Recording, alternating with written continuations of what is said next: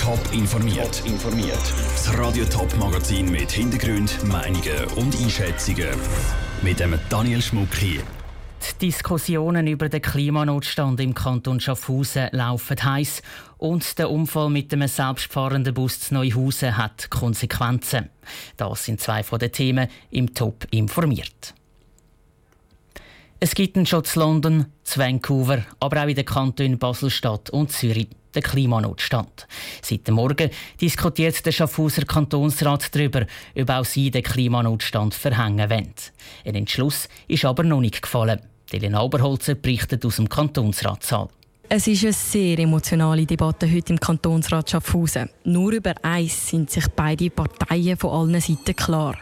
Der Klimawandel ist da und es kann nicht mehr gelogen werden. Trotzdem gibt es eine grosse Kluft zwischen beiden Seiten. Zum einen sind die Linken mit den Grünen SPAL und die Grünliberalen der Meinung, dass jetzt ein Zeichen muss gesetzt werden.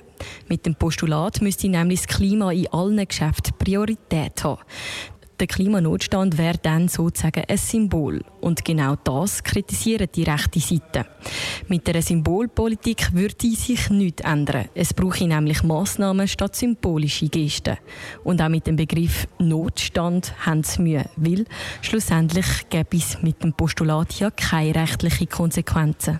Elena Oberholzer hat aus Schaffhausen berichtet. Auch der Regierungsrat ist gegen den Klimanotstand. Aus Sicht der Regierung machen sie schon genug für das Klima mit verschiedenen Massnahmen. Stimmen zu der ganzen Kantonsratsdebatte gibt es dann in den News und am Abend im Top informiert.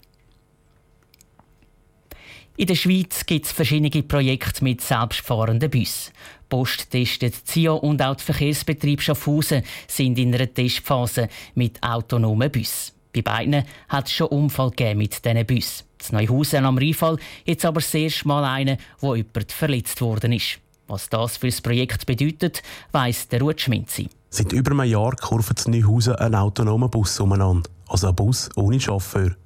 Das System hat bis jetzt ohne größere Probleme funktioniert. Gestern ist es dann aber zu einem Unfall zwischen dem Bus und einer Velofahrerin gekommen. Die Velofahrerin hat sich verletzt und musste ins Spital gebracht werden.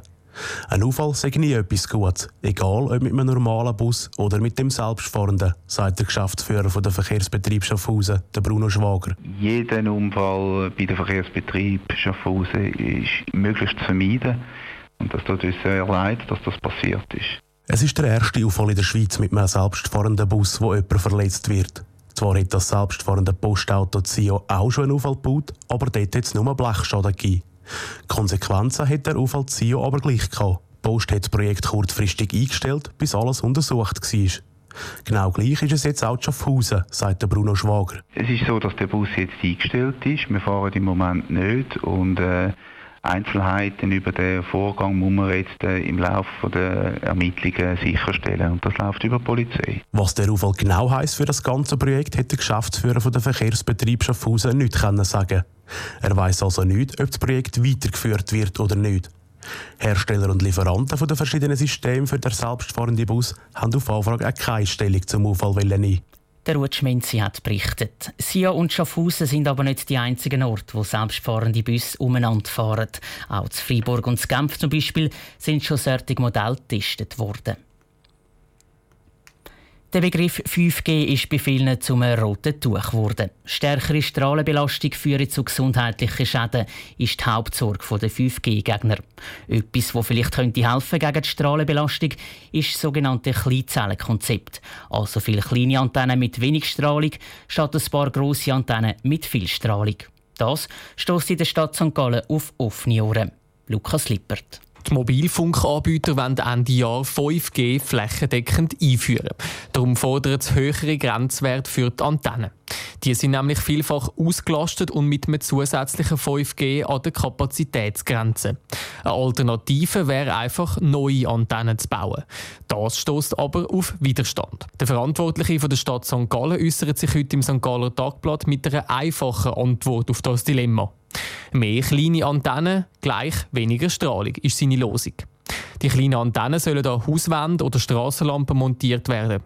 Weil je kürzer die Strecke ist, desto weniger Leistung braucht es und desto weniger Strahlung gibt es. Der ETH-Experte Gregor Dürrenberger sieht das mit Vorbehalt auch so. zumindest im urbanen Gebiet, also wo es viele dämpfende Elemente drin hat, so dass ein Haufen Standort der Antenne mit bisschen tieferer Leistung die Pegel tendenziell senken tun im Vergleich zu einem anderen Netz. Es gäbe aber auch noch ein Aber, wie der Gregor Dürberger sagt. Eine pauschale Prognose für die Strahlenbelastung von jedem Einzelnen sei schwierig zu machen. Schlussendlich haben auch grosse Antennen an zentralen Standorten Vorteile, außerhalb bei denen, die gerade unmittelbar daneben wohnen. Die Auswirkungen für den Einzelnen ist aber generell schwierig zu beurteilen, sagt der Gregor Dürberger weiter. Was es allerdings für die persönliche Exposition der Leute, die sich im Raum bewegen, bedeutet, das ist viel unklarer und da würde ich jetzt nicht einfach pauschal eine Prognose wagen. Die Stadt St. Gallen nimmt auf jeden Fall eine Pionierrolle in Sachen 5G ein. Das, weil sie die vielen kleinen Antennen schon 2013 in einem Pilotprojekt erfolgreich getestet hat. Ob da damit Strahlenbelastung wirklich gesenkt werden kann, ist auch bei dieser Methode umstritten. Für die Mobilfunkanbieter ist am Schluss auch der Preis entscheidend. Der Beitrag von Lukas Lippert. Ob das Konzept auch in anderen Regionen Schule macht, ist im Moment noch offen. Die anderen Städte im Sendegebiet sind bis jetzt nicht für eine Stellungnahme erreichbar gewesen. Nach langen Spekulationen ist klar, der Roland Klein ist der neue Besitzer vom FC Schaffhausen. Er hat sich am Vormittag mit einem Lachen auf dem Gesicht zum ersten Mal den Medien präsentiert. Der Roland Klein ist im Fußballbusiness kein unbeschriebenes Blatt. Er ist unter anderem Vizepräsident bei GC. Sein Herz hätte aber eigentlich schon immer für den FC Schaffhausen geschlagen. Ich habe immer sehr, sehr gute Erinnerungen an Schaffhausen, an FC Schaffhausen, die Stadt selber. Sehr schön, die Leute sehr freundlich. Das war ein, ein, ein leichter Entscheid, wo mich äh, die Familie Fontana kontaktiert hat.